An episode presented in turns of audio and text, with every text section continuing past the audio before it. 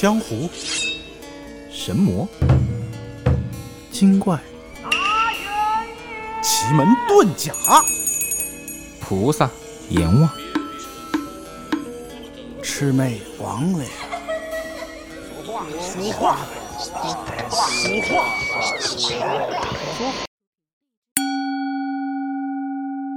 话说，子不语，忠孝廉。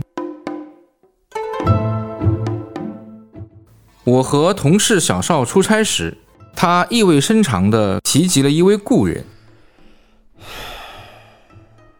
小邵年轻的时候师从一位常熟的钟先生，钟先生品性刚正，庄重严肃，看上去像个正派人。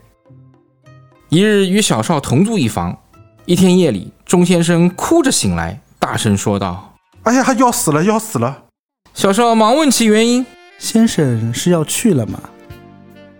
哎呀，别闹，别闹，这次是真的大条了。我梦见啊，有两个官差从地下出来，拉着我就跑。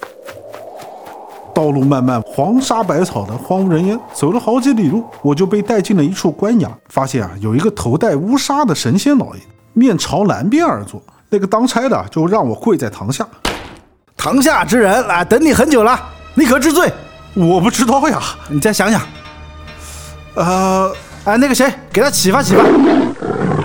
哎呀，我知道了，我知道了，我有不孝之罪。父母去世二十年，因为没钱下葬，灵柩啊就一直没有入土，我是罪该万死啊！禽兽，停官二十年不下葬，这件事我怎么不知道？哎，那个谁，怎么判？老爷，按阴司律来讲，挠脚心二十下。哎，罪太小，罪太小，讲点我想听的。当然，呃，我这个人啊，生活不太检点，年轻的时候啊，和很多妓女鬼混过，有一次啊，还一时精虫上脑，奸淫了我的一名粉丝。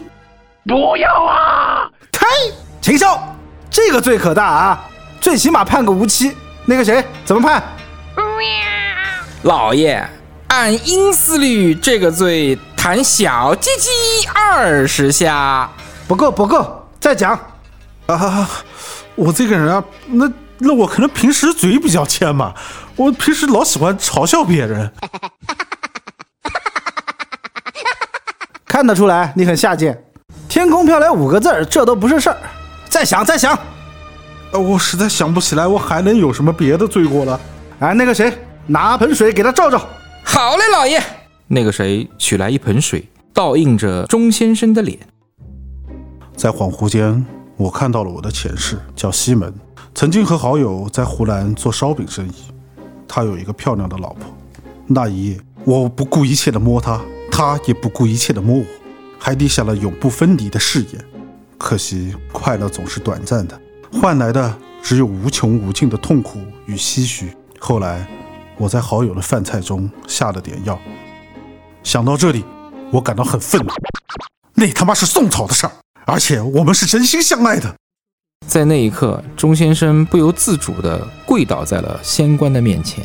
哎呀呀呀！你这个小畜生，把他变成蛆虫，让他永世不得翻身。仙官举手朝桌子一拍，但听得霹雳一声响，天崩地裂，原来的城郭、衙署、神鬼、器械之类全都不见了，只看见那汪洋大水没有边际。在那一刻，我似乎变得很渺小，漂浮在菜叶之上。可转念一想，菜叶这么轻，又怎么撑得住我三百多斤的体重呢？回头一看，发现我的身体已经变成了蛆虫，耳目口鼻都如同芥子一般大小，不禁放声大哭而醒。我做了这样的噩梦，还哪里能活得长久哟？